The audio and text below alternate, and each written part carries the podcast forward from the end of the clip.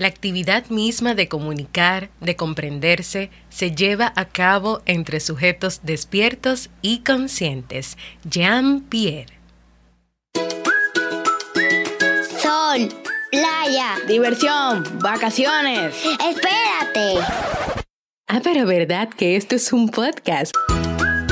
Bienvenidos a la temporada de verano de Vivir en Armonía una temporada donde seguiremos compartiendo temas, reflexiones y libros para mejorar nuestra calidad de vida.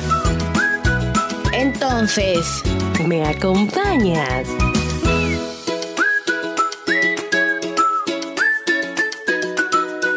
Bienvenidos a la temporada de verano y al episodio 442 de Vivir en Armonía.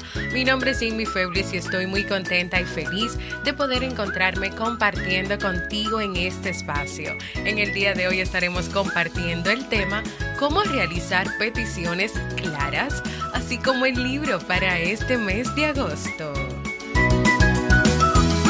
Entonces, ¿me acompañas?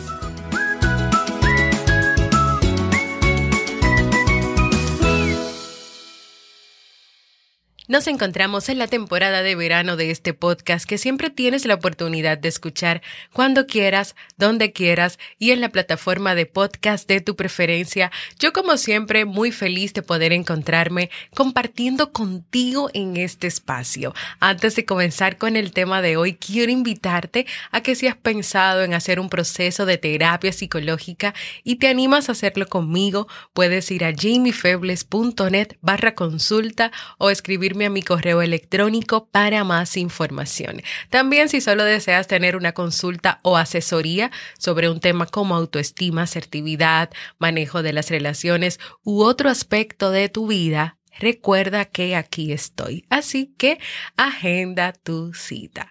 Así como te mencioné en el inicio, vamos a estar hablando de cómo hacer peticiones claras, por qué es importante hacer peticiones claras o qué se necesita para hacer peticiones claras, porque tal vez pienses o pensemos que es simple y llanamente abrir la boca, decir lo que queremos decir y ya. Pero no, eso requiere preparación. Eso requiere pensar las cosas antes de decirlas. Como todos sabemos, la comunicación es un pilar básico, básico y necesario en nuestras relaciones con los demás.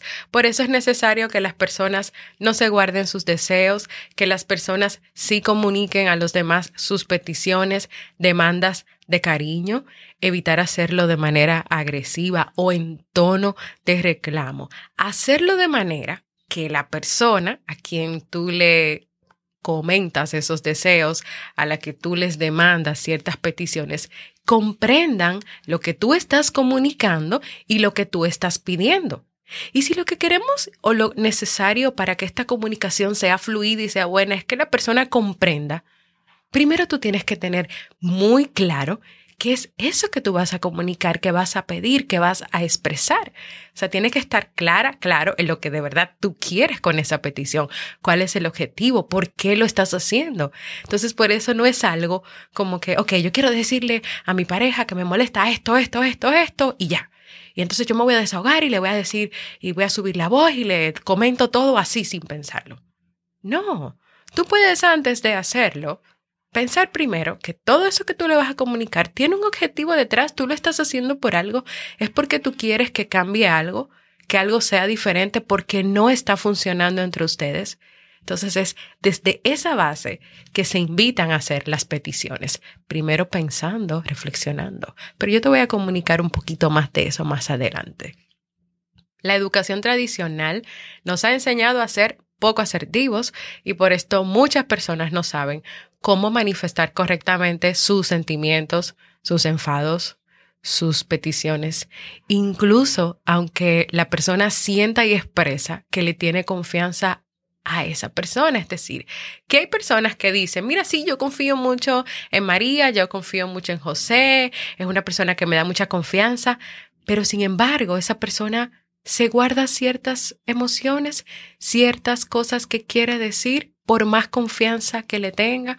¿Por qué? Porque no nos, enseña, no nos han enseñado o sí, yo estoy tratando de a través de este, de este podcast y con muchos episodios de enseñar a comunicar, a ser asertivo en decir las cosas. Y recuerden que cuando hablamos de asertividad, tú comunicas lo que tú quieres decir, pero respetándote a ti y respetando al otro.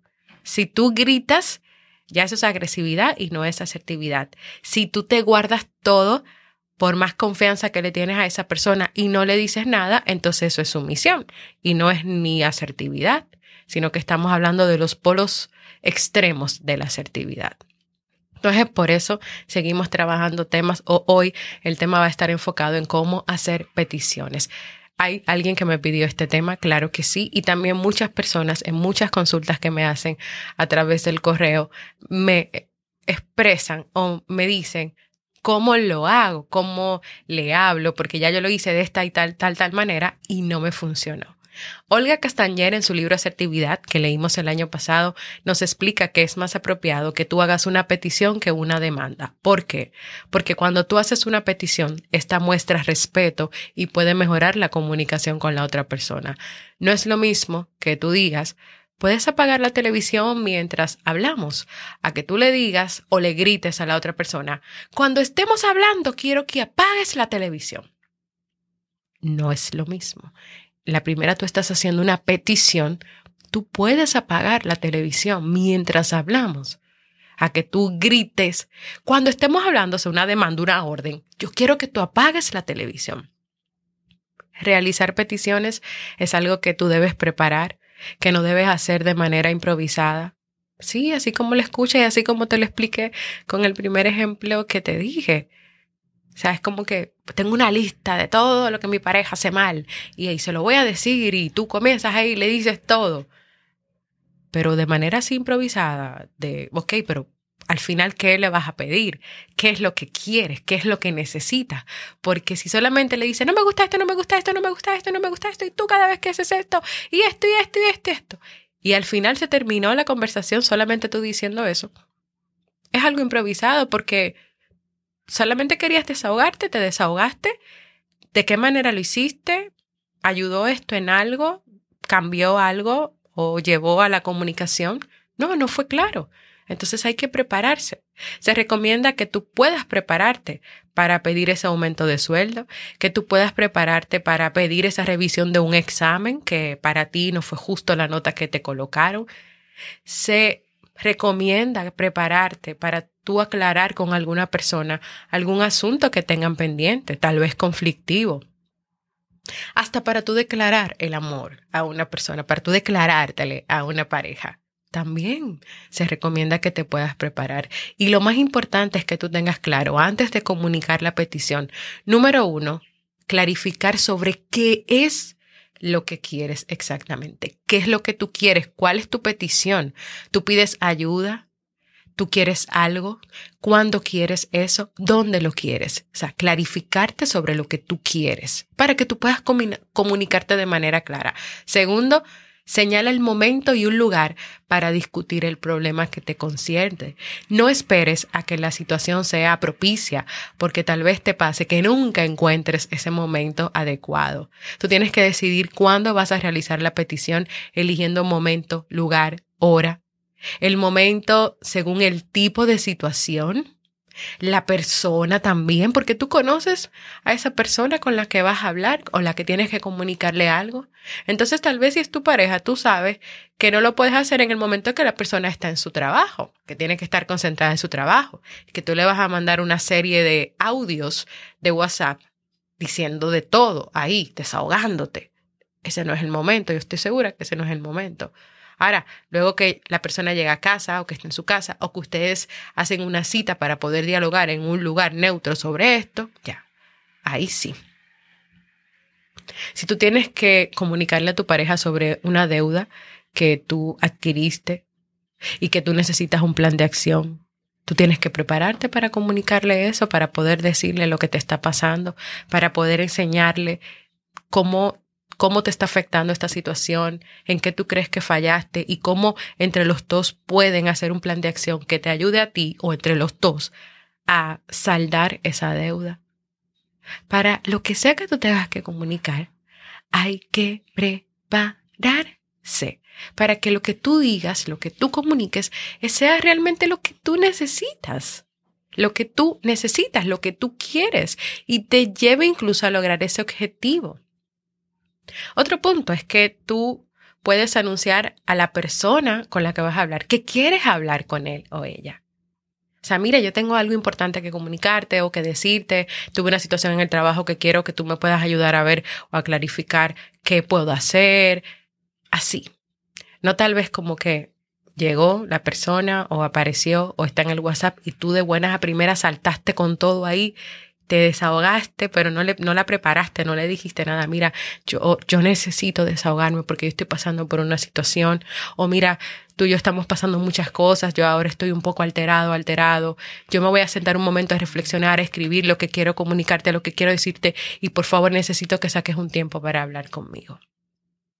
Tercero, al, al realizar tu petición, ten en cuenta los siguientes pasos. Primero, caracterizar la situación lo más detallada posible. Y segundo, expresarte por medio de mensajes de yo. Y eso yo lo digo mucho y lo escribo mucho en esas recomendaciones, en esos consejos, en esos mensajes y comentarios que me dejan en los artículos de mi página web. Yo creo, yo me siento. Por lo tanto, al comunicarte esto, yo quisiera que pudiéramos, yo quisiera que cambiara mensajes enfocados en el yo, no en el tú, tú eres esto, tú eres lo otro, tú me haces esto, tú no me ayudas, tú esto, en el yo. Mira, yo creo que cuando tú me hablas así, no me gusta, no me siento bien. Yo me siento, yo me siento cansada a veces porque hago demasiadas cosas en la casa y creo que sería bueno que los dos nos pudiéramos distribuir las responsabilidades. O mira, yo al comunicarte mis sentimientos y lo que estoy pasando y lo que estoy viviendo, yo quisiera que pudiéramos hacer algo diferente en la casa, que pudiéramos crear, tener cambios. Y aquí lo estoy enfocando en la pareja, pero es igual en tu trabajo, con tu jefe. Yo me siento así a veces cuando tengo más trabajo, que, que pienso que tengo más trabajo que los demás compañeros, o yo siento que de verdad no me está yendo bien eh, con lo que estoy haciendo. ¿Qué usted cree? ¿Usted lo ve de otra manera? Yo creo, yo me siento con esto yo quiero comunicarte que enfoca la petición que quieres hacer desde tu punto de vista y evita hacer interpretaciones de las intenciones que tú crees que tiene la otra persona. Y eso es muy importante. Evita interpretar o hacer comentarios de las intenciones que tú crees que tiene la otra persona. Veamos dos ejemplos erróneos. Yo quiero pedirte algo porque creo que tú no me valoras lo suficiente o eres un vago, mientras tú estás viendo la televisión y yo estoy aquí liándome con todos los oficios de la casa. O sea, decirle a la persona, es que tú no me valoras, tú eres un vago, siempre estás ahí viendo televisión, yo siempre estoy haciendo todas las cosas de la casa. Sí, tú estás comunicando algo. Si lo hiciste tal vez en ese tono, puede ser que hasta hayas gritado, te hayas desahogado. Pero, ¿qué, ¿qué, realmente tú le pediste a la persona cuando solamente le dijiste, tú no me valoras, tú eres esto, tú eres un vago? O sea, hasta te fuiste a lo personal, de decir algo de esa persona, de etiquetarla como un vago. Entonces, como que tú te sientes, tú te prepares primero y veas, bueno, yo estoy haciendo demasiadas cosas en la casa y si mi pareja puede dedicarle, o la amiga con la que vives, porque puedes que, que tú vivas en, en un apartamento con un grupo de amigos, si cada uno tiene una responsabilidad. Entonces, tal vez si tú le dices vago, vaga, eh, eso haga que la persona se cierre y que no quiera escuchar realmente lo que tú quieres decir.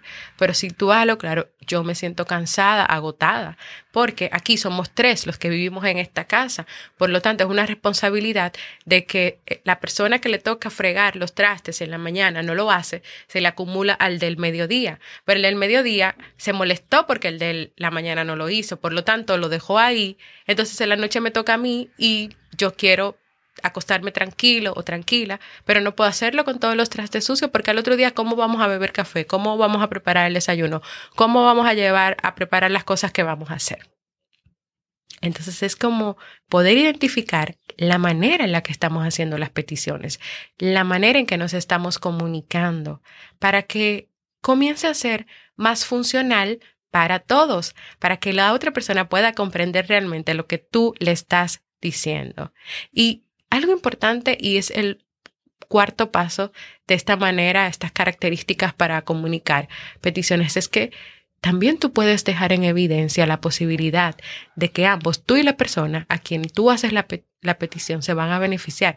O sea, de que lo que tú estás pidiendo no es algo que solamente te va a beneficiar a ti, no es algo que solamente es bueno para ti, que es bueno para los dos. Si es en tu relación de pareja, cuando tú le presentas la petición, al final tú puedes decirle, que en la medida en que hagamos esto, imagínate, vamos a tener más tiempo para nosotros. Vamos a poder terminar los oficios más rápidos, por lo tanto, vamos a tener más tiempo para salir, para pasear, para ver una película, o tú, o cada uno va a tener más tiempo personal para poder hacer esas cosas que le gustan. Así que también, cuando tú comuniques, evidencia la posibilidad de que los dos los tres o a quien le estás comunicando se van a beneficiar. En tu trabajo, cuando tú le quieras presentar algo a tu jefe, evidencia los beneficios que van a tener ambos o todos en el departamento con esto que tú estás, esta propuesta que tú estás haciendo. Y para terminar, te quiero compartir un ejemplo de un caso que pasó y que está en el libro de Olga Castañer, Asertividad. Antonio está molesto con su compañero de piso José Manuel porque este, teniendo en cuenta los turnos establecidos para fregar, limpiar, le deja siempre todo a Antonio. Este decide hablarlo con José Manuel ya que la situación se está haciendo insostenible para él. En primer lugar, Antonio tiene que decidir cuál es el mejor momento para ambos para poder hablar del tema. No es desde luego al volver José Manuel a casa por la tarde, porque éste siempre está cansado y de mal humor. Tampoco por la mañana, ya que Antonio es de los que tarda mucho en despertarse y no estaría muy centrado para expresar su demanda. El mejor momento es un domingo después de comer, cuando ambos están tomando café frente a la televisión. Pero para llegar ahí, Antonio tuvo que analizar todas esas cosas, si es en la mañana, él no está de buen humor y él dura un tiempo como para despertarse. José Manuel nunca está de buen humor y siempre está cansado cuando llega. O sea, hay que tomar en cuenta esas variables. Antonio ensaya lo que va a decir delante del espejo, ya que la situación le da temor por los estallidos de agresividad que suele mostrar José Manuel. A nivel no verbal, observa que tiene la tendencia a decir las cosas que le cuestan con una cierta risita, lo cual quita importancia o contundencia a sus mensajes. Así que con ayuda del espejo, él logra quitarse ese tic molesto. Y en cuanto al contenido verbal, ensaya la siguiente frase. Mira, José Manuel, yo quiero decirte una cosa. Cuando llego a casa cansado, me suelo encontrar con que todo lo del mediodía está por fregar y las camas sin hacer. ¿Te acuerdas que decidimos que tú te ocuparías de esas cosas? Como yo sí suelo cumplir con lo que me toca, me siento tratado injustamente y me pongo de muy mal humor. Me gustaría que pudiéramos solucionar este problema hablando tranquilamente. Si quieres, revisamos las tareas y tú coges las que más sean cómodas para ti. Yo creo que si logramos cambiar la situación, tendremos menos broncas, menos enojos, ya que yo no estaré de tan mal humor. De lo contrario, tendré que buscarme otro compañero de piso porque así no me siento nada bien.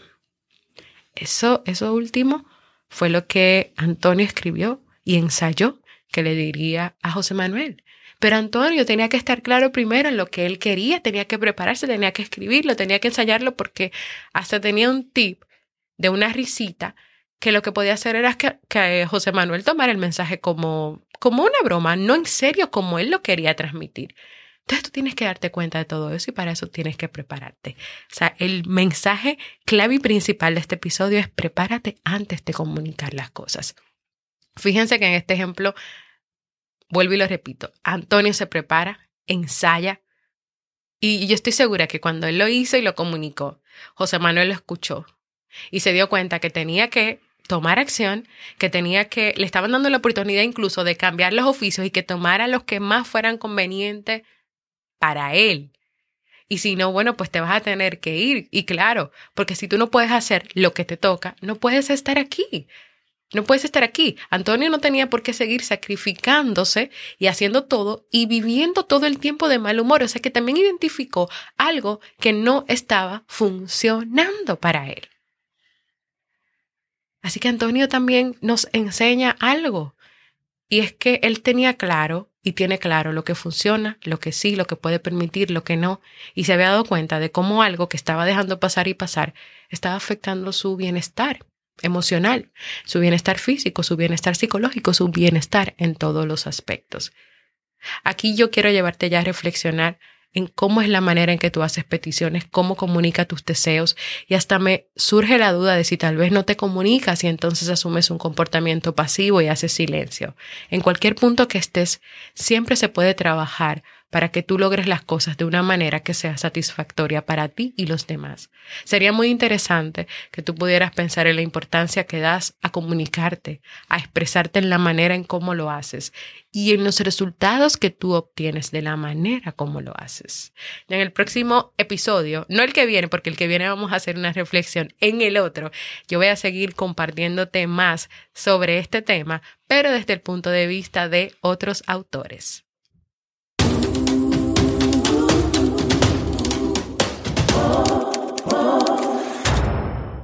Aquí este tema que de verdad espero que sea de mucha utilidad para ti. Si tienes preguntas, dudas, sabes que puedes hacerlo en la comunidad que tenemos en Telegram, también en Sasuke Network, en la comunidad que tenemos ahí y en jamiefebles.net barra mensaje de voz. Compárteme qué llamó tu atención de, de este tema que hemos compartido, cómo haces sus tus peticiones, cómo te comunicas. Si quieres, puedes enviarme un, un estudio de casos a una situación que esté viviendo para yo contestarte y responderte cómo puedes manejar eso. Si tienes una propuesta de tema que te, que te gustaría que trabaje en esta temporada de verano, que ya le quedan dos días porque ya se termina en esta semana, puedes ir a jamiefebles.net para proponer. Y estoy muy feliz porque hoy tenemos un nuevo mensaje de voz.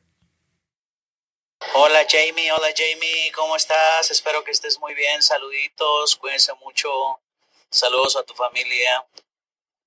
Gracias por todo lo que nos has ofrecido. Esos episodios de podcast interesantes. Muchas gracias. Gracias Ramiro por tus palabras, por los saludos para mí, para mi familia y por ese agradecimiento por todo lo que hago. Voy a seguir haciéndolo, espero poder seguir compartiendo muchos contenidos más para vivir en armonía con todos ustedes. Y ahora vamos con el libro para vivir. El libro recomendado para este mes de agosto es El Mundo Azul, Ama tu Caos de Albert Espinosa. En este libro el autor nos introduce a una narración de aventuras y emociones sobre un grupo de jóvenes que se enfrentan a un gran reto, rebelarse contra un mundo que trata de ordenar su caos. A través de cinco personajes, una isla y una búsqueda incesante por vivir, Espinosa nos invita a cambiar cosas de nosotros mismos, del mundo en que vivimos.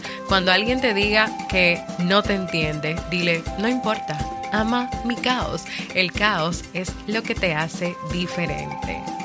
¿Me acompañas en esta nueva aventura de lectura?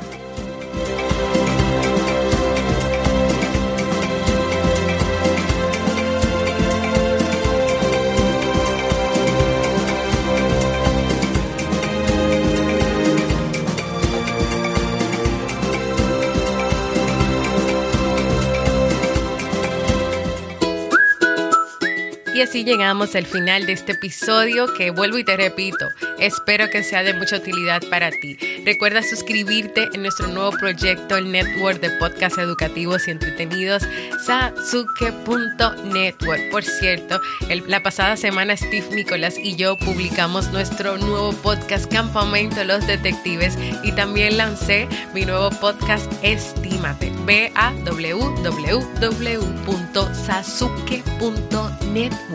también quiero invitarte a que te unas a nuestro canal de Telegram. Tú vas a Telegram y buscas vivir en armonía. Y por último y no menos importante, no te quedes con esta información solo para ti. Comparte este episodio con tu familia, tus amigos, tus cercanos y desde la aplicación de podcast donde lo escuches. Si lo compartes desde mi página web o desde YouTube por el botón de compartir, recuerda antes dejar valoraciones, manitos arriba, comentarios para ayudar a que este podcast pueda seguir creciendo y llegando a más personas en el mundo. Anímate a contribuir para que más personas puedan vivir en armonía.